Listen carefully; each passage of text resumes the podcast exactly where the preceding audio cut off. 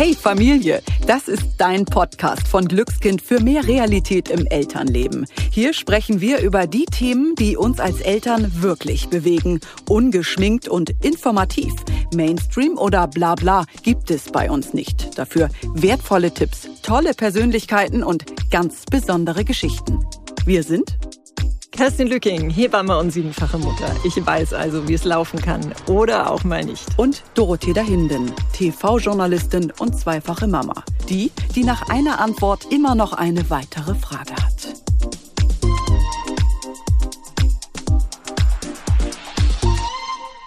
Es ist wohl eine Art Supermarkt-Klassiker für uns Eltern. Wir wollen nur eben schnell einkaufen. Bis zur Kasse läuft auch alles rund. Doch dann bekommt unser Kleinkind einen Tobsuchtsanfall, weil wir die Gummibärchen nicht kaufen. Es schmeißt sich auf den Boden und schreit. Und zwar so laut, dass sich alle zu uns umdrehen. Vor uns rollt die Ware schon auf dem Kassenband. Hinter uns wird die Schlange immer länger. Eben auch, weil unser Kind immer noch quer auf dem Boden liegt. Wir fangen an zu schwitzen und fragen uns, wie kommen wir nun heil aus der Situation raus? Ja, und ich durfte als Mutter siebenmal tatsächlich diese Autonomiephase mit Wut, Zorn und Trotz erleben. Und was ich bei jedem meiner sieben Kinder faszinierend fand, oft konnten sie nach Phasen, in denen sie viel geschrien haben, etwas Neues. Zum Beispiel besser sprechen oder sie waren auch motorisch weiter. Und ja, diese Situationen sind für uns Eltern oft eine Herausforderung, vor allem dann, wenn wir selbst gestresst sind. Wie können wir denn gleichzeitig das Kind beruhigen und selbst die Nerven bewahren? Was passiert eigentlich in der Autonomiephase mit den Kindern genau? Und wir freuen uns so sehr, dass Kathi Weber uns für dieses Gespräch zur Seite steht. Kati ist Coach für gewaltfreie Kommunikation, erfolgreiche Podcasterin und Influencerin. Sie berät Eltern, ErzieherInnen und LehrerInnen.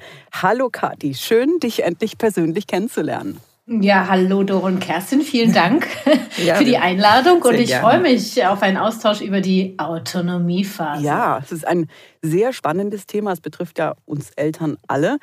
Und was ich dich jetzt gerne einleitend einmal fragen würde, zum mhm. Supermarktklassiker. Du kennst den doch ja. bestimmt auch, oder? Was ging damals ja. in dir vor?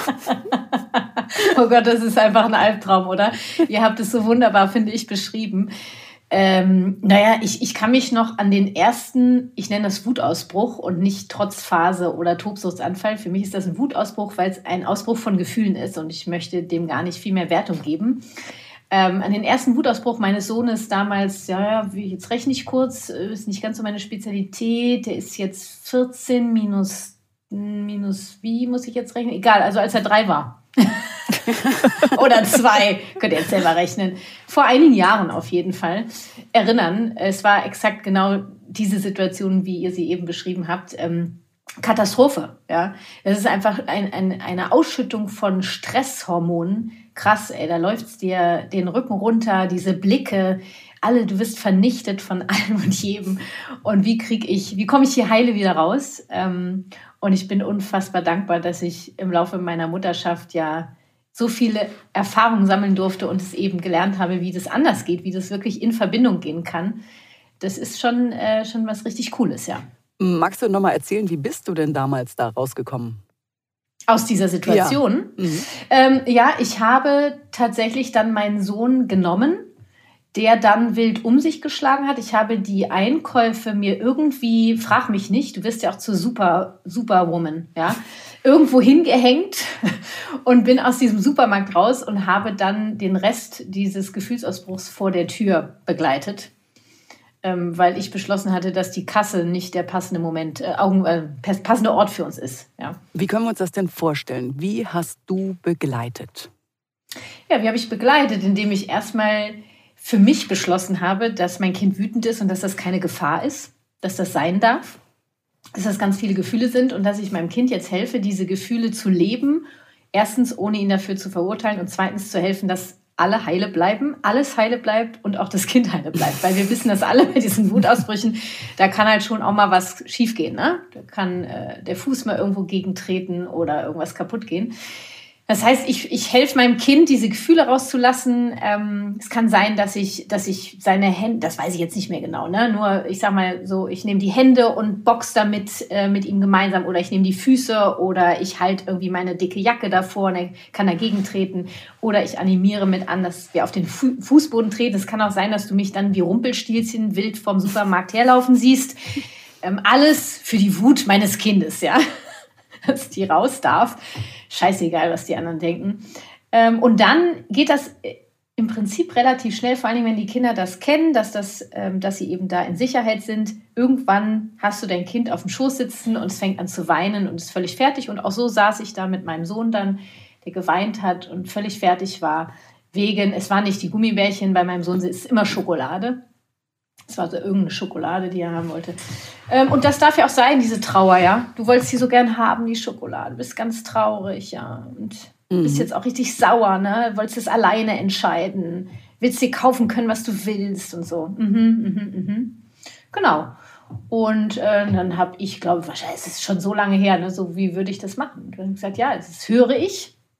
Ja. Ähm, wir können mal überlegen, wo du schon alleine entscheiden kannst. Was kannst mhm. du denn alleine aussuchen? Naja, da wird es irgendwelche Ideen gegeben haben. Und ich bleibe bei meinem Nein. Ich weiß ja, warum ich mein Nein gesetzt habe. Es sei denn, ich ändere meine Meinung. Dann können wir auch wieder reingehen und was kaufen vom Taschengeld zum Beispiel oder so. Kommt jetzt darauf an, wie alt das Kind ist. Ne? Du hast gerade was ganz Spannendes gesagt. Du hast gesagt, ähm, dass mein Kind in Sicherheit ist. Wie hast du das mhm. gemeint? Was geht in einem Kind vor? In solchen also, Momenten? Also in einem Kind, das ist, glaube ich, sehr individuell, doch ich glaube, womit wir uns alle verbinden können, ist dieser, ist dieser Wahnsinn einfach, ja. Also dieses, du bist, als ob du in die Steckdose gegriffen hast. Das ist einfach so eine Wut, so ein Zorn, so ein Außer sich sein, ähm, dass eigentlich alles und alle egal sind. Hauptsache, ähm, ja, ich, ich, ich werde gesehen. Ja, ich mhm. möchte mich, möchte das deutlich machen. Und da kann eben viel schieflaufen. Ne? Da kann ich mich selber bei verletzen als Kind. Es kann passieren, dass ich andere verletze. Es kann sein, dass ich Dinge kaputt mache. Es gibt ja auch diese Wut, wo ich dann extra irgendwo hingehe und den Stuhl nehme und ihn irgendwo hinpfeffer. Ken kennen wir ja alle. Mhm. Ne? Und da ist es einfach wichtig, dass wir als Eltern wegkommen von dieser Verurteilung, dass es schlecht ist, was das Kind da macht, sondern dass wir dem Kind helfen, dass es lernt, seine Gefühle so rauszulassen, dass alle und alles heile bleibt. Und das meine ich mit Sicherheit. Du bist in Sicherheit, ich helfe dir, das zu schaffen. Ja, wenn du jetzt mal so persönlich aus dem Nähkästchen äh, sprechen würdest, ähm, was macht denn ähm, eine gute Eltern-Kind-Beziehung für dich aus? Ah, ich frage mich gerade, ob ich sagen würde, was macht eine gute Eltern-Kind-Beziehung aus. Ich glaube, ich würde in meiner Welt sagen, okay, was macht eine Eltern-Kind-Beziehung aus? Ich würde das gut fast weglassen. Ähm, naja, das in Verbindung sein. Und das Verbindung verstehe ich wirklich einmal so, dass du das Wort nimmst Verbindung und dann auch das Wort Bindung darin kennst. Ne? Also das sind so, so zwei, zwei Aspekte. Und wir brauchen diese Verbindung zu uns selber, damit wir dann mit unseren Kindern in Verbindung treten können. Und das ähm, braucht sehr viel. Und wir, die meisten aus unserer Generation und davor, haben das eben anders mitbekommen. Also die haben wenig Verbindung erfahren und gelebt. Die haben sehr viel Macht erlebt, äh, Machtstrukturen und wenig Empathie bis keine Empathie.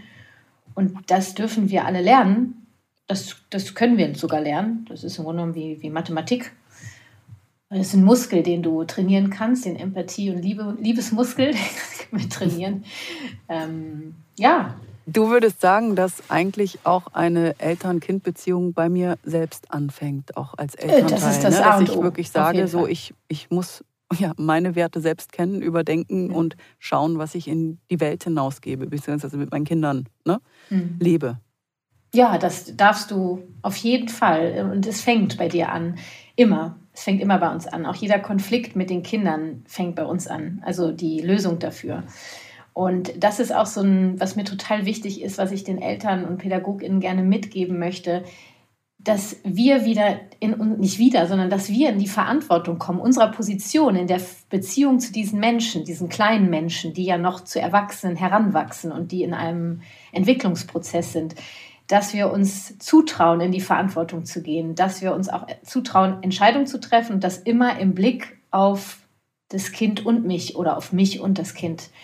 Und ähm, wir sind im Grunde genommen genau die Mitte zwischen autoritär und antiautoritär. Also genau das Mittelding dazwischen. Und, und das hat keiner gelernt.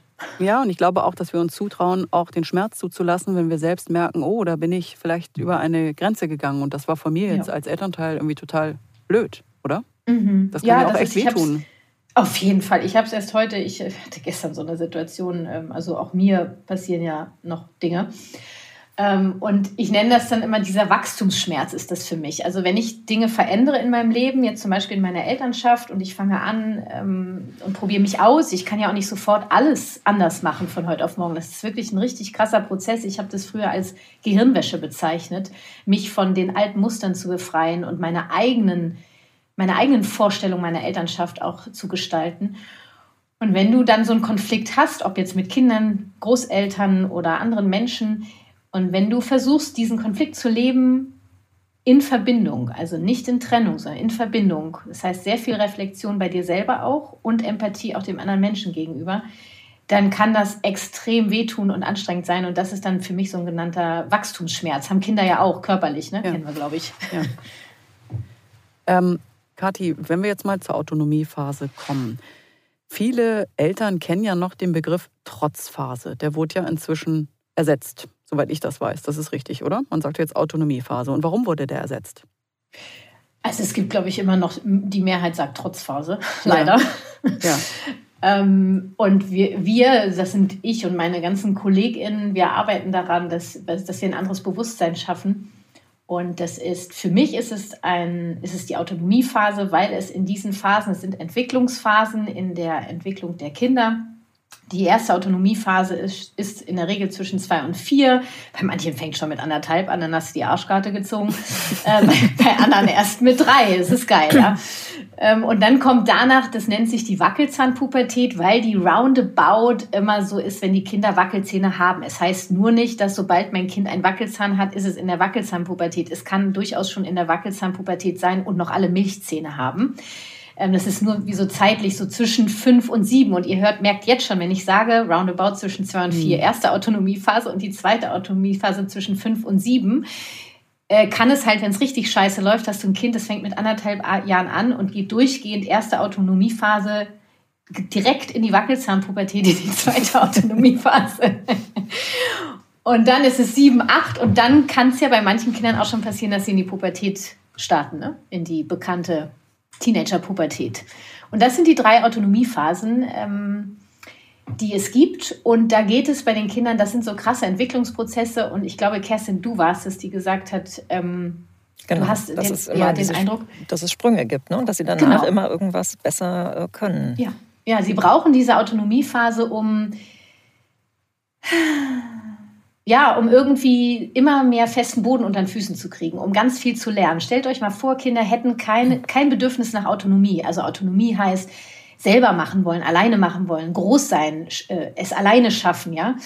Hätten die das nicht, diesen Antrieb, dieses Bedürfnis, dann würden die nie überlebensfähig sein. Mhm. Weil es gar kein Antrieb da wäre, irgendwas selber lernen zu wollen. Was soll ich mit dem Scheiß? Kein Bock drauf. Ne? Das kommt dann in der Pubertät, nur da haben sie andere Autonomiebedürfnisse. haben sie keinen Bock, irgendwas zu machen. Ähm, und genauso ist es, dass wenn die Kinder durch diese Autonomiephase gehen, das ist für die Kinder auch super anstrengend, nicht nur für uns Eltern, weil da ganz viel passiert im Körper. Und ähm, am Ende sind sie dann wie so nochmal neu programmiert und dann geht es weiter. Könntest du noch mal darauf eingehen, was in diesen verschiedenen Phasen passiert in Sachen kindlicher Entwicklung? Also von zwei bis vier, fünf bis sieben, dann irgendwann die Pubertät. Also wodurch kennzeichnen sich diese verschiedenen Autonomiephasen? Ja, also wir können versuchen, das pauschal zu beschreiben, wobei ich gerne auf die Individuen hinweise. Also mhm. zwischen zwei und vier, die erste Autonomiephase, sind es so diese Klassiker, wie ihr es eben an der Supermarktkasse äh, beschrieben habe. Das sind diese Wutausbrüche. Dieses Kind schmeißt sich wie ein Käfer auf den Rücken, strampelt um sich, schlägt, schreit, spuckt. Und du denkst irgendwie, ähm, okay, ich muss es einweisen. Das war's. Ja. Ähm, das ist so die erste Autonomiephase. Die zweite Autonomiephase ist dann schon eher, da sind die ja auch älter, die Kinder. Da kann halt schon so dieses Türknallen sein oder dieses Ich rede nicht mehr mit dir oder dieses Du hast mir gar nichts zu sagen. So eine Abgrenzung schon, die da stattfindet oder auch eine völlige Überforderung. Auch Kinder haben in diesem Alter noch Wutausbrüche, die dann natürlich noch mal herausfordernder sind zu begleiten, weil die Kinder körperlich wesentlich stärker sind. Mhm. Ja. Da kann, kannst du nicht, wie ich meinen Sohn unter den Arm, äh, schnapp mal ein siebenjähriges Kind unter den Arm und geh von der Kasse weg. Wobei ein siebenjähriges Kind in der Regel keinen Wutausbruch wegen Süßigkeiten an der Kasse hat. Das hat Wutausbrüche wegen Überforderung, zum Beispiel in der Schule, Veränderungen. Die Wackelzahnpubertät ist genau die Phase, Wechsel zwischen Kindergarten und Schule. Also es richtet sich neu aus. Ne? Ich bin überfordert, ich komme nicht klar. Was, was ist hier los in meinem Leben? Und dann kommt die Pubertät, vor der viele Eltern ja so einen krassen Respekt haben oder was, was so, so, so eine Schublade hat, ne? diese typische pubertäre Phase. Wobei ich behaupte und das ja auch selber mit meinem Sohn gerade durchlebe, je mehr du die ersten zwei Autonomiephasen in Verbindung begleiten kannst, desto entspannter wird die Pubertät. Weil in der Pubertät Ne, bei den Teenagern geht es halt wirklich eher um diese Abgrenzung. Dieses, das ist mein Bereich, hau ab und ich mache das Ding alleine. Und die wollen Erfahrung sammeln. Die mhm. wollen einfach selber in die Scheiße treten. Und das fällt vielen Eltern so schwer. Kathi, du hast gerade gesagt, die Kinder sind zum Teil überfordert, aber kann es auch manchmal sein, dass sie ein bisschen zu viel Energie haben? Also das ist manchmal so mein Eindruck, die müssen das irgendwie rauslassen. Äh, und ähm, ich frage mich manchmal, ob nicht für diese Kinder auch mal ein bisschen mehr Bewegung äh, dann das äh, Heilmittel sein könnte, dass die so ihren, ihren Wut und Zorn mhm. ähm, in Schach halten können. Mhm. Ich glaube, das sind zwei unterschiedliche Dinge. Mhm. Natürlich ist Bewegung ein wie alle anderen Bedürfnisse auch sehr wichtiges Bedürfnis und was heutzutage leider irgendwie bei einigen in den Hintergrund fällt. Deswegen ist es immer wichtig zu gucken, ist auch das Bedürfnis nach Bewegung bei meinem Kind erfüllt. Ähm, das Autonomiebedürfnis, also wie ein Kind, ein Mensch reagiert, wenn die, wie kann ich das sagen, wenn die Leitung einmal durchgeknackst wird, ja, wenn der Zeiger in den roten Bereich geht, die Alarmglocken klingeln, das ist sehr individuell und typabhängig. Also ich zum Beispiel bin, wenn ich wütend bin, das war ich als Kind schon, ich, also bei mir geht es halt echt ab wie Schmitz Katze. Mhm. Äh, bei mir gibt es Tote, wenn sich keiner versteckt. Ja, ich bin, ich bin, also das ist dann so eine Typfrage. Und dann gibt es Menschen, die neigen eher dazu, sich zurückzuziehen. Ja, die, die hauen ab. Die, wenn, wenn dann dieser Zorn kommt, die hauen ab. Und es gibt ja auch Kinder, die, wenn die einen Wutausbruch haben, dass die das eher mit sich ausmachen. Es gibt Kinder, die sich zurückziehen. Eher weniger und natürlich reden wir öfter über die Kinder, die diese Wutausbrüche haben, die nach außen gehen. Doch es gibt genauso Kinder, die die Wut haben nach innen. Und es gibt auch die Möglichkeit zu erstarren, also einfach gar nichts mehr zu machen. Und auch mhm. da gibt es Kinder, ähm, die dazu neigen. Wobei die meisten Kinder tatsächlich in der ersten Autonomiephase wirklich dieses, naja, die haben ja auch erstmal keine andere Sprache, ne? die schreien. Ja. Das ist ja deren Sprache. Die können das alles noch gar nicht so erklären.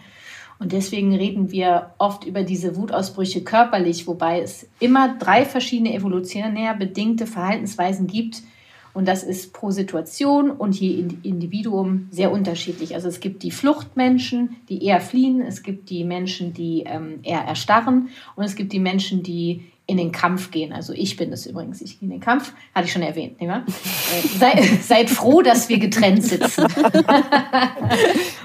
ähm, ich muss gerade daran denken, ich weiß, vor einigen Jahren hatten wir einen Elternabend in der Kita und da ging es um ein Kind, das ganz oft gebissen hat. Und ich mhm. fand den Umgang von den ErzieherInnen damit so cool, dass die es einfach erklärt haben, dass das Kind jetzt diese Phase hat und äh, warum es das tut. Und was mir dabei aufgefallen ist, dass eigentlich die Menschen seitens der Kita ganz viel Verständnis gezeigt haben, aber dass natürlich bei den anderen Eltern viel ne, Unbehagen mhm. ausgelöst hat. Gesagt wie kann das sein, dass dieses Kind immer beißt?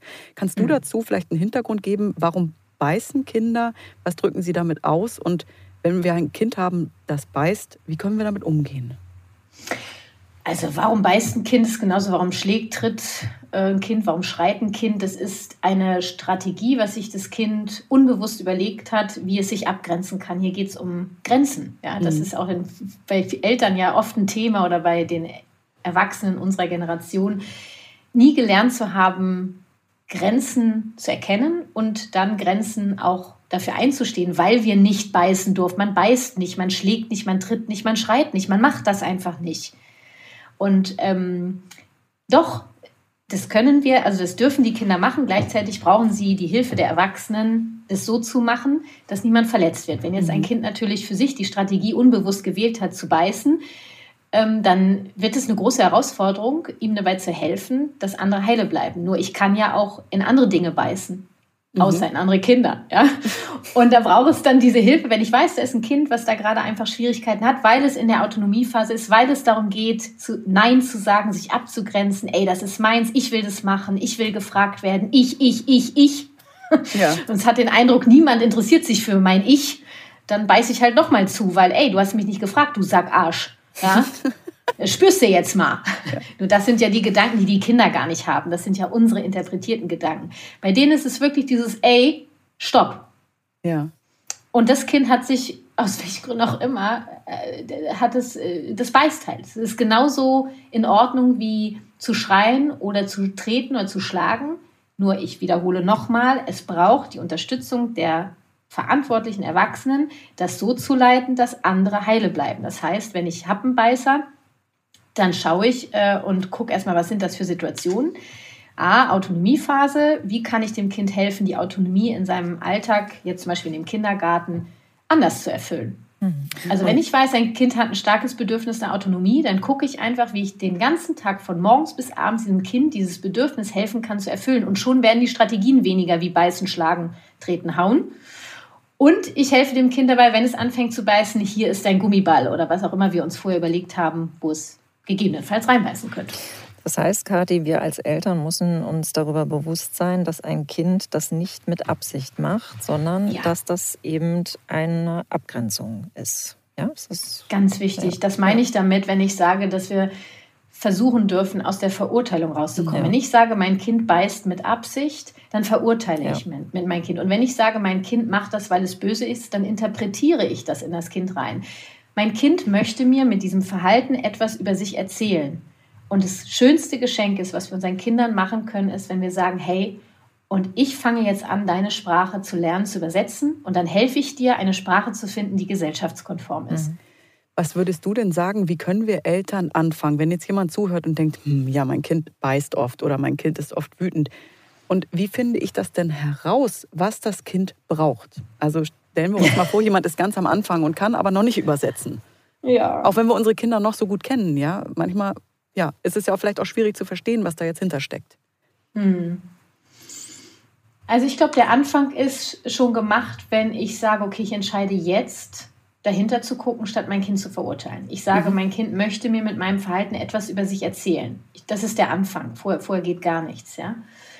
Nee, fangen wir noch woanders an. Also, mein Kind macht etwas, zum Beispiel es beißt und es löst bei mir, ich merke bei mir starke Gefühle oder Gedanken aus. Ich verurteile mein Kind dafür. Dann kann ich auf jeden Fall, wir haben ja vorhin auch gesagt, es fängt immer bei den Erwachsenen an, bei mir gucken, was hat das mit mir zu tun? Ist das so ein altes, altes Gedankenmuster-Ding da? Das macht man nicht, man darf nicht beißen. Wie wurde mit mir umgegangen, als ich so Sachen gemacht habe wie beißen, schlagen, treten, hauen?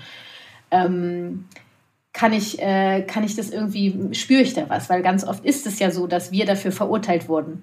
Ja, und dann, dann fühlt sich das, dann zieht sich unser Herz zusammen und dann machen wir genau den gleichen Scheiß bei unseren Kindern, dann beschließe ich, mein Kind dafür nicht zu verurteilen und dann sage ich, okay, ich gucke dahinter. Und jetzt stehe ich da vor einem, vor einem Wald vor lauter Bäumen, es gibt unfassbar viele Bedürfnisse. Welches davon ist es denn jetzt? Hilfe! Und dann vielleicht würde helfen, sich eine Bedürfnisliste mal zur Hand zu nehmen. Gleichzeitig wissen wir, dass wir hier über diese Autonomiephasen sprechen. Ich habe sie eben schon mal definiert, wann sie stattfinden. Und Autonomie ist bei vielen Kindern ein großes Bedürfnis. Jetzt steckt nicht hinter jedem Beißen, hinter jedem Schlagen und Treten das Bedürfnis nach Autonomie. Ähm, gleichzeitig dürfte da ja schon mal hingucken, könnte das das vielleicht sein. Wie komme ich auf andere Bedürfnisse? Ich sage den Eltern immer, beobachte dein Kind, hör deinem Kind zu. Mhm. Hinter allem, was mein Kind tut und hinter allem, was mein Kind sagt, stecken Bedürfnisse. Und je mehr ich lerne, mit einer Lupe dahin zu gucken, desto schneller komme ich drauf. Was sind denn, wenn, wenn du es so beschreiben würdest, die großen Dinge, die sie in jeder Phase lernen? Wenn wir das jetzt mal betrachten, zwei bis vier, fünf bis sieben und danach. Na, zwei bis vier ist so ein bisschen dies alleine machen, wie alleine anziehen, alleine äh, Dinge auf und zu machen, also so körperlich alleine Sachen machen. Ja? Mhm. Und äh, in der Wackelzahnpubertät geht es dann eher schon so ein bisschen Richtung äh, Verknüpfung im Gehirn, alleine Entscheidungen schon mal treffen oder mehr so was zu verstehen, Zusammenhänge zu verstehen. Das fängt jetzt nicht bei allen Kindern mit fünf Jahren an, ähm, bei vielen auch erst mit sieben. Also das ist sehr individuell, doch da fängt so an, Verknüpfung herzustellen und Dinge anders zu verstehen oder überhaupt mal zu verstehen. Also wir hatten gestern eine Autofahrt, da ist der vor, unser, vor uns der LKW ist der Reifen geplatzt. Mhm Meine Tochter ist aktuell fünf. Ich glaube, ich habe ihr sechsmal erklären dürfen, was da passiert ist, mhm. weil, weil es für sie so schwer ist, das nachzuvollziehen. Mhm was das alles für Auswirkungen hat, warum der LKW jetzt nicht weiterfahren kann und was jetzt passiert und wie da kommt die Polizei, was macht denn die Polizei, warum kommt die Polizei nochmal? Und, und sie sagt dann wirklich so immer, also Mama, wir haben ein Hörspiel gehört und sagt sie, Mama, mach mal auf Pause. Ja, du, kannst du mir das mit dem LKW nochmal erzählen? Mhm.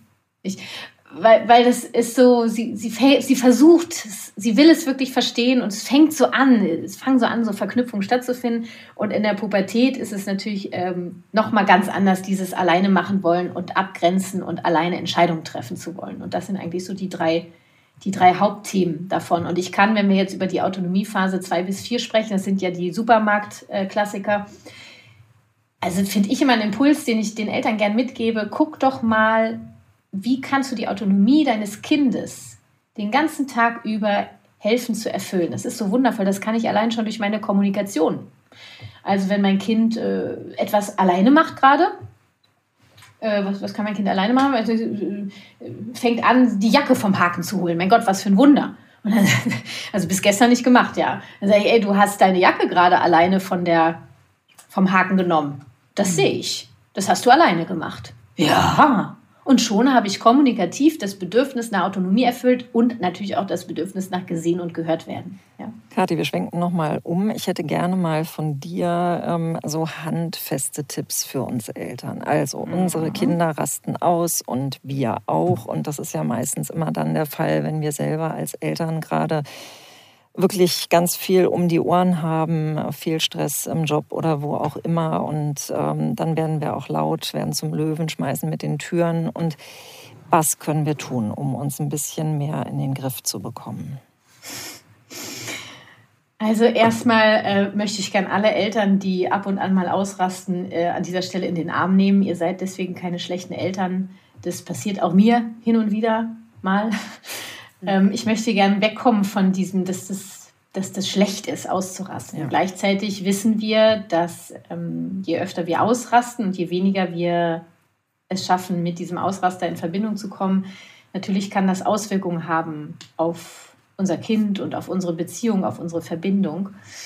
Ähm, und Weißt du, das ist genauso wie bei den Wutausbrüchen bei den Kindern. Auch unsere Wutausbrüche oder unsere Nervenausbrüche oder was auch immer das bei uns sind, also es sind Gefühlsausbrüche, nur wie, sie, wie die sich äußern, die möchten ja auch etwas über uns erzählen. Mhm. Also auch wir möchten ja mit unserem Verhalten etwas sagen oder unser Körper, unser Nervensystem möchte uns etwas zeigen. Und wenn wir merken, dass unsere Nerven blank liegen und wir deswegen halt ganz viel ausrasten, dann dürfen wir gerne gucken, Warum liegen unsere Nerven blank? Welche Bedürfnisse sind unerfüllt? Welche sind das? Und was kann ich in meinem Leben, in meinem Alltag konkret ändern, mhm. damit diese Bedürfnisse sich wieder peu à peu erfüllen? Ich, damit, ich rede hier nicht von einem äh, halben Jahr Retreat auf Mallorca, äh, weil das ist total unrealistisch.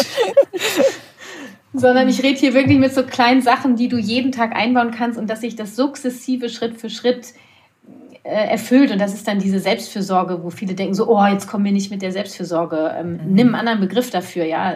Übernimm Verantwortung für dich, für deine Bedürfnisse, weil du bist verantwortlich dafür, dass du im Gleichgewicht bist. Das sind nicht deine Kinder, nicht dein Partner, Partnerin, niemand anders. Ja. Sondern wenn wir dazu neigen, auszurasten, hat das was mit uns zu tun. Und wir können entscheiden, ich will das ändern. Und dann darf ich hingucken, was sind die Auslöser und was sind die Ursachen. Auslöser sind die Verhalten zum Beispiel unserer Kinder, dass sie ständig Nein sagen. Ich glaube, Doro hat es eben gesagt, ich bin mir gerade unsicher. Nö, genau. Diese Nös ähm, können ja einige Eltern ziemlich auf die Palme bringen. Mein Kind sagt immer Nein. Warum kann mein Kind nicht einmal das machen, was ich sage? Ähm, warum? Das sind die Auslöser, dass ich ausflippe. Die Ursache sind meine unerfüllten Bedürfnisse und um die darf ich mich kümmern.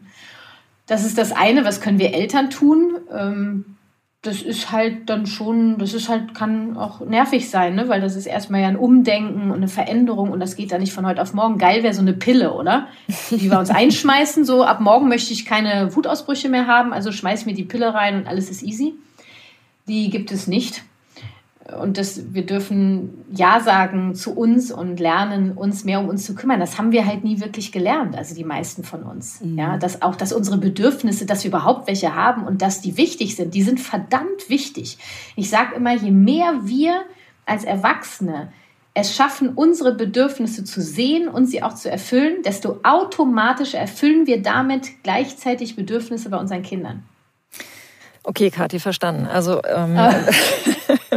ab morgen wird das gemacht. Ne? Ja, also ich meine, es dauert natürlich, hast du ja auch schon gesagt, bis ich meine Bedürfnisse erkannt habe und bis ich dann auch tatsächlich in die Umsetzung komme und dann ja, auch vielleicht da ankomme, wo richtig. Das ist ja. ja mit viel Arbeit verbunden. Das muss man ja erstmal wollen.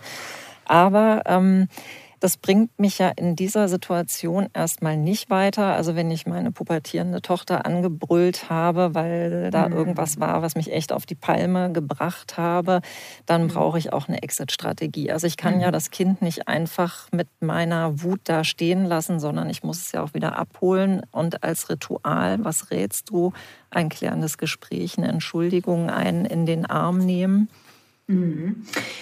Ah, jetzt, dann habe ich das vielleicht eben auch missverstanden. Also eine Exit-Strategie für diese Fälle sind sowas, also wir reden ja hier vom Nervensystem, mhm. was einfach überfordert ist.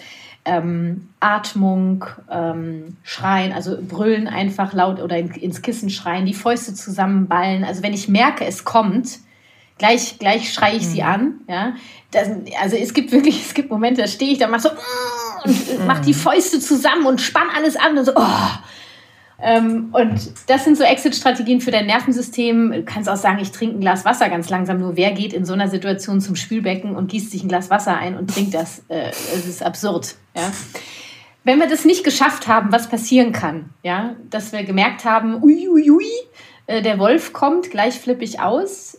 Und ich, es ging so schnell, ich habe es nicht gemerkt. Ich konnte keine Fäuste ballen oder Öh machen oder weiß ich nicht was oder atmen dann passiert es genau das, was ihr eben gesagt habt. Und dann fände ich wichtig, danach ins Bedauern zu gehen. Also ihr spürt ja, das, hat, das fühlt sich scheiße an. Ich, das ist Mucks, was ich hier gemacht habe. So will ich das nicht machen. Ich bedauere das so sehr, wie ich gerade mit meinem Kind gesprochen habe, was ich gesagt habe, wie ich es gemacht habe.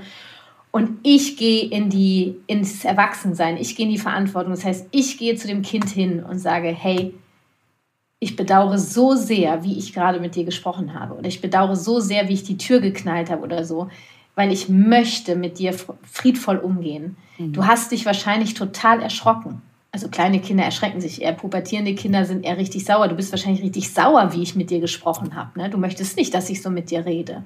Nee, und ich bedauere das so sehr. Und jetzt kommt für mich ein ganz wichtiger Punkt. Ich bedauere, dass ich etwas gemacht habe und nenne ein für mich unerfülltes Bedürfnis, dieser friedvolle Umgang miteinander und sage, und weißt du, ich kümmere mich jetzt weiter um mich, damit ich es schaffe, in Zukunft anders zu reagieren. Mhm. Und es geht nicht darum, dass ich von heute auf morgen es schaffe, immer anders zu reagieren, weil es ist auch wichtig, dass unsere Kinder wissen, dass wir Menschen sind, wir sind ja. Lebewesen und nicht perfekt. Keine ja? Roboter, ne? Nein. Und ich darf sie auch teilhaben lassen daran, was ich tue, damit ich weniger ausraste. Ich finde es immer so schön, was ich schon ganz oft gehört habe, ist schon gut, Mama. Mhm. So, ja. Ich weiß ja. So, und ähm, ja, wenn man sich, das ist so, wenn ich mich öffne und das zugebe, dann kommt halt auch ganz viel zurück. Mhm. Und ich glaube mhm. manchmal, so, wenn wir sowieso in Verbindung sind, die mhm. kennen uns ja auch sehr, sehr gut. Klar. Damit will ich keine Wutausbrüche entschuldigen oder so, aber sie mhm. kennen uns einfach echt gut. Naja, und das Ding ist, dass wir, das sind ja Gefühle, weißt du, diese ja. Wut ist, ist überhaupt, die ist überhaupt nicht schlimm. Sie wird nur gefährlich, wenn sie anfängt, andere zu verletzen, ja. emotional oder ja. körperlich. Und äh, heute Morgen äh, ging meine Tochter an, an, an meinem Mann, der da ihr Papa ist, vorbei. Die ist nun fünf und wächst ja so auf eben in, diesem, in dieser Verbindung. Ähm, und sagt so, Papa, ich habe den Eindruck, du bist sehr gestresst heute Morgen. ich habe mich weggehauen. Na, und siehe da, und er sagte, nee, ich bin nur gerade sehr in Gedanken. Und ich glaube, das hat ihn krass abgeholt, weil er war, glaube ich, kurz davor, eine Ansage zu machen. Ja. Weil er, er war tatsächlich, glaube ich, gestresst, nur nicht wegen des Kindes oder so, sondern äh, irgendwas anderes hat ihn gestresst. Und nur diese Frage, also Empathie kann, ist einfach Magie. Und wenn dann so ein fünfjähriges Kind, die, die wächst damit auf, versteht ihr? Das mhm. ist einfach so krass geil. Äh, einfach dran vorbei, du, ich habe den Eindruck, du bist gestresst heute Morgen. ich hatte das, Kathi, ich hatte das neulich, da war es 7.36 Uhr und ich so, hopp, hopp, hopp, wir müssen mhm. los und die Brotbox ist noch nicht gemacht und, und, und, und. Und dann steht ähm, meine Tochter vor mir und guckt mich nur an und sagt furztrocken, na, wer auch so lange duscht. du, okay, okay, und du hast recht. Mein Sohn würde sagen, merkst du selber, ne? Ja, genau. selber. Aber Kathi, wir können ja jetzt darüber so in Anführungsstrichen ne, über die schönen Situationen lachen, was ja trotzdem mal von, von außen passieren kann, dass da die Menschen kommen, die so bewerten. Und das kann ja auch mal oh, wehtun. Ja. Dumme Sprüche. Dieses, na, schreit dein mhm. Kind schon wieder? Oder, mhm. oh, die will mal wieder ihren Willen durchsetzen. Oder bei euch läuft ja echt was falsch in der Erziehung. So, mhm. was, was ähm, würdest du sagen, wie können wir darauf gut reagieren? Oh, Abprallen also lassen ist ja manchmal schwer. Ja. Ja, also Pauschalrezept habe ich da auch nicht. Es ist natürlich schon die Frage, wenn sowas passiert, habe ich es in der Hand, wie ich damit umgehe. Also nehme ich das persönlich oder nicht. Viele mhm. von uns nehmen es persönlich, weil, wie ich vorhin schon mal erwähnt habe, wie wir sozialisiert wurden. Ja, weil wir gerade etwas machen, was nicht in Ordnung ist, weil wir Gefühle zulassen und das ist eigentlich gefährlich verboten. Ne? Das, das macht man nicht. Man kann einfach nicht den Raum für Wut lassen. Und dann traust du dich, das zu machen, machst das. Und dann mhm. kommt noch irgend so ein, so ein Depp oder eine Deppin ja, und sagt immer, also du wirst schon sehen, die wird dir demnächst auf der Nase rumtanzen. Also in solchen Situationen werde ich dann schon auch gern zur Löwin. Mhm. Und es gibt so einen Unterschied zwischen Wolfsschrei und Giraffenschrei in der gewaltfreien Kommunikation. Der Wolfsschrei wäre so, ey, leck mich am Arsch, mach deinen Scheiß doch alleine. Oder was, was fällt ihnen ein, sich hier einzumischen? Oder ich würde mich fertig machen, wahrscheinlich, ja, der, der oder die hat recht, ne? Ich bin, ich bin, ich, ich habe das hier alles nicht im Griff. Das wäre der Wolf nach innen gerichtet. Und so ein Giraffenschrei wäre halt eher so, okay, äh, stört Sie das gerade? Haben Sie Sorge, dass mit meinem Kind was passiert? Wie wäre es, wenn Sie sich um Ihre Sachen kümmern und ich mich um meine? Das ist natürlich schon, äh, ich setze eine Grenze, ja, weil da sagt jemand etwas, ohne mich zu fragen, ob ich was wissen möchte und verurteilt mich in seiner Welt und ich kann mich abgrenzen. Nur ich muss das jetzt hier nicht wie Buddha machen. Also wir können einfach nicht erwarten, dass wir hier jetzt alle mit Om durch die Gegend laufen. Und es triggert mich halt mal mehr und es triggert mich mal weniger. Und ich finde es nur wichtig, dass wenn wir eine Grenze setzen und wenn wir sagen, so stopp mit mir, so nicht, können wir versuchen, in den Giraffenschrei zu gehen. Also, dass ich auch diesen Menschen dafür nicht verurteile. Und das äh, ist ein harter, ist ein hartes Brett, das sage ich euch. Also, das, da habe ich lange für gebraucht. Mittlerweile schreie ich giraffisch. Kathi, ich mache jetzt mal ein kleines Spiel mit dir. Ja? Ich gebe dir mal so Situationen aus dem Alltag und du gibst uns mal so in, in zwei Sätzen ähm, eine Lösung. Ja? Du bist lustig, zwei Sätze. Kathi auf zwei Sätze. Finde den Fehler. also, Kind geht nicht ins Bett. Hm. Ja, will ich, mal, will ich mal überlegen, was braucht mein Kind, um ins Bett gehen zu können. Mhm. Mein Kind macht das nicht, um mich zu ärgern. Mein Kind braucht Hilfe, das zu schaffen. Es kann jetzt sein, dass das mein Kind noch gar nicht müde ist. Es kann sein, dass mein Kind äh, viel mehr Geborgenheit braucht, Sicherheit, Schutz, ähm, Nähe. Welchen, welchen Bedürfnistank darf ich mit meinem Kind füllen, damit es bereit ist, ins Bett zu gehen? Gleichzeitig, ich möchte hier kurz ergänzen, jetzt werden es doch acht Sätze wahrscheinlich, wobei ich rede einfach weiter, ich mache keinen Punkt, ich mache einfach keinen Punkt, ich rede einfach weiter. Ähm, das sind, so dieses ins Bett gehen ist dann auch wieder eine Frage der elterlichen Führung. Es kommt aufs Alter des Kindes drauf an. Wir sind ja schon auch verantwortlich dafür, dass das Kind jetzt seinen Schlaf bekommt. Ähm, es geht nicht darum, dass das Kind jetzt komplett selber entscheidet, wann es ins Bett geht mit drei Jahren. Ähm, ich entscheide, wann das Kind ins Bett geht, im Hinblick des Bedürfnisses nach Schlaf des Kindes. Und ich helfe meinem Kind, es zu schaffen. Ja. Zweites Beispiel: Kind will nicht in die Kita. Immer das ganze Nichts jetzt, ne? Kind ja, Kind will nicht in die Kita, äh, same, same, but different. Ähm, was möchte mein Kind mir mit seinem Nein, Kita-Nein nenne ich das gerne, sagen? Möchte es sagen, ich möchte, ich brauche noch ganz viel Mama-Nähe, um diesen Übergang zu schaffen, Geborgenheit, ich brauche Orientierung, wie, wie geht das? Wie sieht der Übergang aus? Was erwartet mich in der Kita? Was braucht mein Kind, um diesen Übergang zu schaffen? Im Übrigen möchte ich ergänzen, dass sowohl das nicht ins Bett gehen wollen, als auch nicht in die Kita gehen wollen. Wir reden hier über klassische Übergangssituationen im Alltag von Kindern. Und bei Übergängen brauchen Kinder Hilfe, das zu schaffen, weil Übergänge sind immer eine Veränderung und wir wissen alle, Veränderungen können. Oh, wer hat schon Bock auf Veränderungen? Ne? Das ist immer so anstrengend. Und was ist vor Wut Wände anmalen? Ach, die Wände, vor Wut. ähm, lass doch einfach Wände anmalen nehmen, weil aus Wut ist ja auch eine mhm. Interpretation vielleicht, äh, dass das Kind das aus Wut macht. Ähm, ja, mein Kind malt die Wände an. Und ich sehe das, würde ich sofort stopp und dafür sorgen, dass dieser Stift von der Wand wegkommt. Ich würde dem Kind das, den Stift nicht aus der Hand ziehen, sondern ich würde das Kind von der Wand entfernen dann würde mein Kind vermutlich zu 99,9 Prozent einen gewaschenen Wutausbruch bekommen, weil ich mich in etwas einmische. ähm, und das Kind sich vermutlich in der Autonomiephase befindet, weil es auch selber entschieden hat, die Wand anzumalen.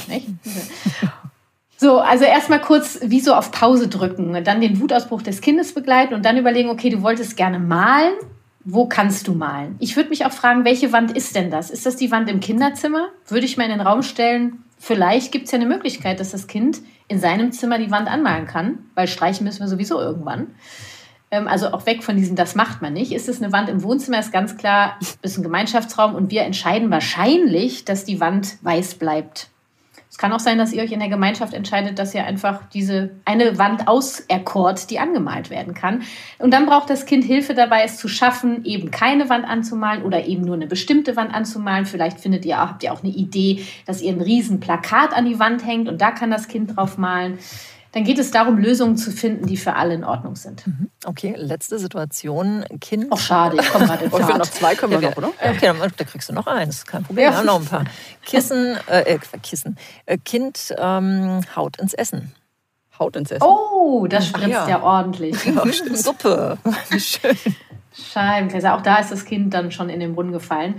Also ich denke mal, dass vorher schon irgendwas war. Und wenn ich anfange, mein Kind zu lernen zu beobachten, wird es wahrscheinlich für mich bei mir gar nicht mehr so weit kommen, dass das Kind so frustriert ist, dass es in, das, in die Suppe schlägt, um sich, um sich ja, etwas über sich zu erzählen.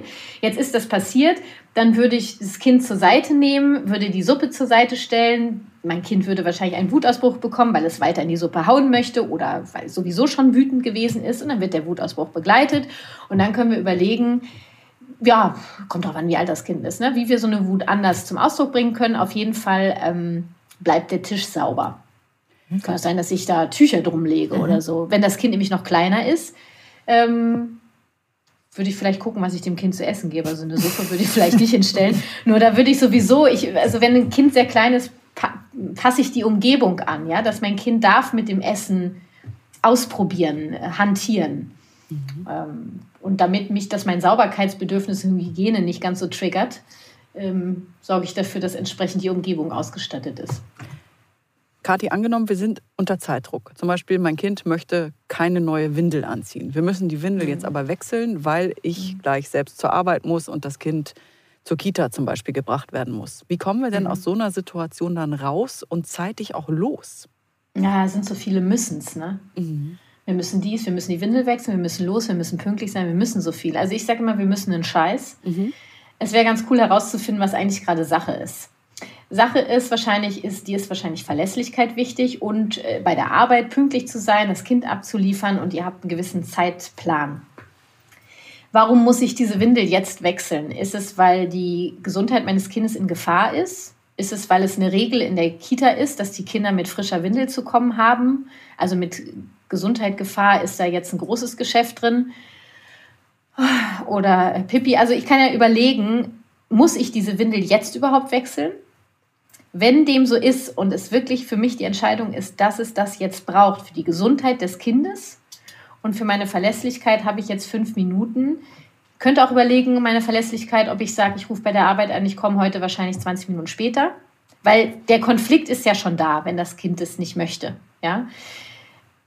Wenn jetzt wirklich alle Fakten dafür sprechen, dass es jetzt der Moment ist zum Windelwechseln, ich habe alles gedanklich überprüft, dann wechsle ich die Windel jetzt. Und das kann sein, dass ich dann meine elterliche Macht fürsorglich zum Einsatz bringe. Das hat viel mit elterlicher Führung zu tun. Ich möchte nur vorher sagen, dass es wichtig ist, alles kurz zu hinterfragen. Wir wechseln nicht die Windel, weil ich das jetzt will und weil man das jetzt macht, sondern ich, ich wende die elterliche Macht fürsorglich ein, wenn ich hinterfragt habe, ob es wirklich jetzt zu sein hat. Also es könnte zum Beispiel sein, ich würde das kurz noch ergänzen, ähm, in so einer Situation kann es oft sein, dass wenn es eh schon so ein Stress ist, dass ich mein Kind nehme und gehe und wir in der Kita eine viel entspanntere Situation haben und die Windel dort noch wechseln.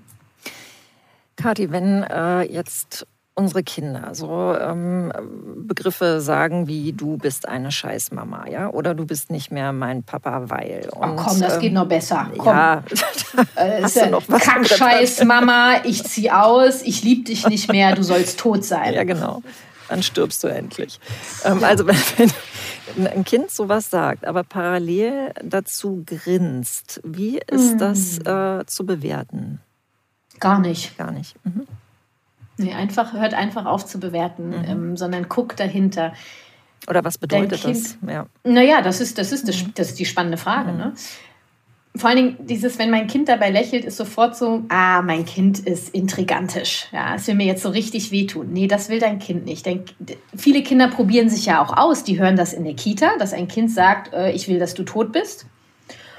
Und das nehmen die irgendwie auf und setzen das zu Hause mal galant ein probieren einfach mal, was, was passiert denn da? Was, was hat das Kind da in der Kita? Habe ich jetzt, ja, dann, das war sauer, hat gesagt, dann bringe ich dich um. Dann sage ich das jetzt auch zu Mama.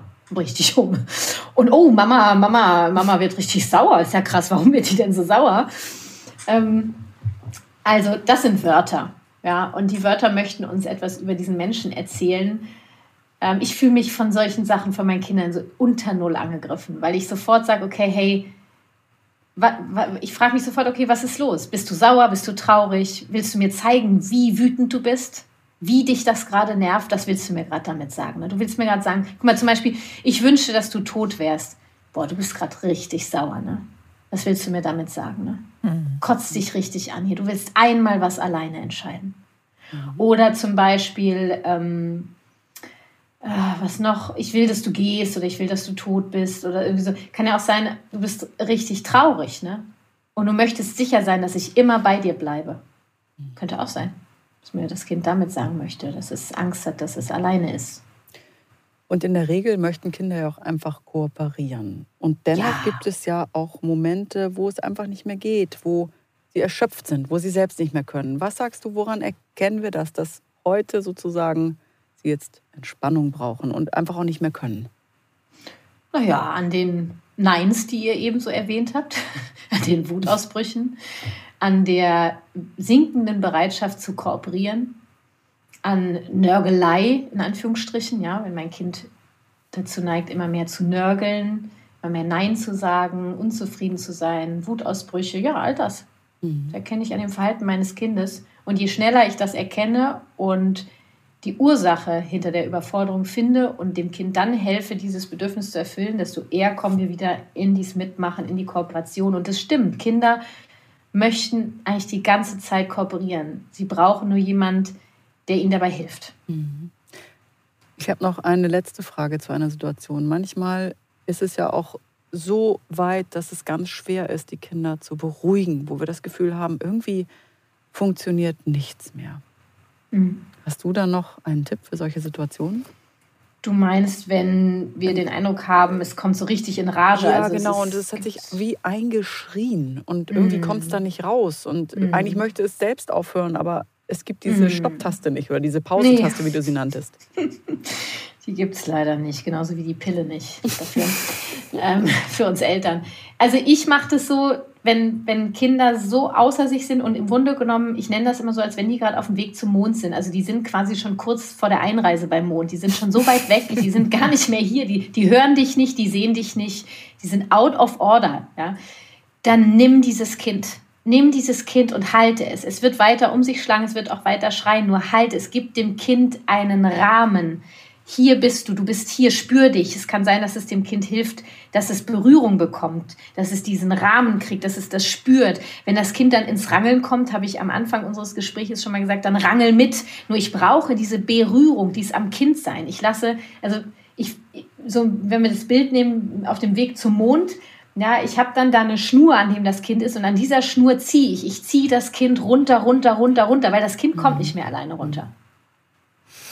Kathi, kannst du vielleicht noch mal äh, so ganz kurz ähm, erklären, wie wir auch Regeln besprechen können, damit wir in der Familie als Team funktionieren? Wir haben ja vorhin schon mal so ein bisschen ähm, den Begriff Grenzen angesprochen. Mhm. Hast du da noch einen Rat? Ja, ihr macht ja hier einen Rundumschlag hier mhm. heute, Kerstin und Doro. ja, kann ich auch was zu sagen. Ganz kurz, sagtest du, ja. Mhm. Ja, das ist meine Spezialität. äh, Moment, ich sortiere mich kurz. Ich finde es wichtig, dass jede Familie für sich regelmäßig die drei bis fünf oder zehn, nehmt was ihr wollt, Familienwerte gemeinsam erstellt. Das heißt, jeder, du kannst das Familienkonferenz nennen, ich finde den Begriff nur immer so derbe unsexy. Bei uns ist es das Krümeltreffen. Ähm, regelmäßig treffen wir uns, auch dieser Termin wird gemeinsam vereinbart und der findet an dem Tag statt, wenn wir es vereinbart haben, wenn das wirklich für alle passt. Wenn er für jemanden unpassend ist, finden wir einen neuen Termin. Weil Freiwilligkeit. Ja, äh, wir sprechen von Abmachung und nicht von Regeln. Also was besprechen wir gemeinsam? Was machen wir ab? Und Regeln, wenn ihr das Wort Regeln nehmt, sind für mich Regeln in der Gemeinschaft, solange sie von der Gemeinschaft gemeinsam erstellt, aufgestellt und beschlossen wurden. Also wir setzen uns regelmäßig zusammen. Jeder kann sagen, was gerade bei ihm so die Top 3 sind, was, was ist dir gerade besonders wichtig. Ähm, dann sammeln wir das und dann gucken wir, okay, und wie kommen wir da auf den Konsens, dass das unsere Top 5 Familienbedürfnisse sind oder Werte. Bedürfnisse und Werte sind äh, das, das Gleiche. Ähm, und dann können wir gemeinsam überlegen, es sind unsere Familienwerte, was kann denn jeder so, was hat jeder so für Ideen, was wir dafür machen können, dass die erfüllt sind? Und dann auch mal so sammeln, so Strategien sammeln, so Ideen sammeln. Und dann, weil manche, für manche ist dann in Ordnung, zum Beispiel den Müll rauszubringen und andere sagen, ich bringe ja nicht den Müll raus. Kotzt mich an, ich keinen Bock drauf. Ja, das mache ja auch ich. Ne? Ähm, ja, was, wäre denn deine Idee jetzt für unsere Sauberkeit? Ja, für mich, ich kann mir vorstellen, dass ich einmal die Woche sauge. Okay, dann ist das für alle in Ordnung? Ja. Und äh, so finden wir so zueinander. Natürlich können wir jetzt sagen, ja, also es wäre viel einfacher, wenn ich hier Regeln festlege und zack, daran haben sie sich zu halten. Geht viel schneller. Ne? Nur die Frage ist, wie dann mitgemacht wird. Und dann ist es ein Muss und wenn es nicht gemacht wird, dann komme ich in Belohnung und Bestrafung rein und dann bin ich weg von der Verbindung und bin rein in der Macht. Funktioniert das auch mit Kindern, sag ich mal, ähm, die einfach kleiner sind? Also manche mit zwei oder drei können sie sich im Zweifel ja noch gar nicht so ausdrücken. Nee, also mit zwei oder drei brauchst du aus so einem Familientreffen nichts mehr. Das halten die ja kräftemäßig also mhm. gar nicht aus, ja, also vom, vom Geiste her. Die Kinder sind doch in dem Alter, so wie das Autonomiephase 1, die wollen alles mitmachen. Äh, guck doch, wo sie, wo sie mit anfassen wollen und hör auf zu erwarten, dass die Kinder mithelfen müssen. Niemand muss mithelfen. Mach einfach die Dinge vor, und die fangen an, mit, die fangen an mitzumachen. Oder vielleicht auch so, ich nenne das gern Ministerjobs. Ja? Also äh, du kannst auch einem zwei-, dreijährigen Kind überlegen, was hier zur Hilfe der Gemeinschaft hier, was ist so deins so? Vielleicht hat das Kind äh, Spaß am Saugen und dann saugt ihr gemeinsam einmal die Woche zum Beispiel. Hat auch so einen Sticker in seinem Kalender, den Sauger stehen. Ja, können wir uns doch anführen. Ja. Ich überlege gerade, was meine Kinder so machen. Äh, ja, ja auch mal wieder ein Krümeltreffen machen. Kathi, wir hätten gerne noch einen Mutmacher am Ende. Für alle, ja. alle Eltern von Kindern in der Autonomiephase. Also für alle. Eltern. ja auch. Ja. Mutmacher, du willst jetzt so einen, so einen geilen Spruch haben mhm. also. Hm. Ja, klar. Ähm, frag dich, was will mein Kind mir damit sagen? Mhm. Okay. Kathi, Wer mehr über dich wissen will, du hast ja einige Kanäle, zum Beispiel mhm. deine Website mhm. und deinen Podcast Familie verstehen, das ABC der gewaltfreien Kommunikation. Der ist ja auch immer unter den Top 3 bei den Parenting Ich darf ganz stolz ne? behaupten, das ist schon der Elternpodcast Nummer 1 der Zeit. Ist jetzt Nummer 1. Wahnsinn. Herzlichen Glückwunsch. Herzlichen Glückwunsch. okay, ja, ist Dann Wahnsinn, oder? Auf Instagram gibt es ganz ja. viele Infos von dir und deiner Arbeit. Ja. Und mhm. ja, wir freuen uns so sehr, dass wir dich kennenlernen durften und für all deinen Input, den du uns heute gegeben hast. Das war echt toll. Vielen Dank. Hat es euch gefallen? Das freut ja, mich sehr. Ich, ich, danke für all eure Fragen, die ihr hattet. Ich, ich, es ist wirklich mein, ich rede für mein Leben gerne über, über all das, über das wir gesprochen haben. Und ich äh, wünsche mir sehr, dass ich zumindest einen Menschen, eine Hörerin oder einen Hörer heute begeistern konnte. Vielleicht waren es ja auch zwei, drei mehr. Ganz bestimmt. Kathi, für dich alles Gute. Ja, Mach's gut. Bis Ihr auch. bald. Tschüss, Kerstin und Doro. Ciao. Wir freuen uns, wenn dir unser Podcast gefallen hat. Hast du Fragen, Anregungen oder Themenwünsche?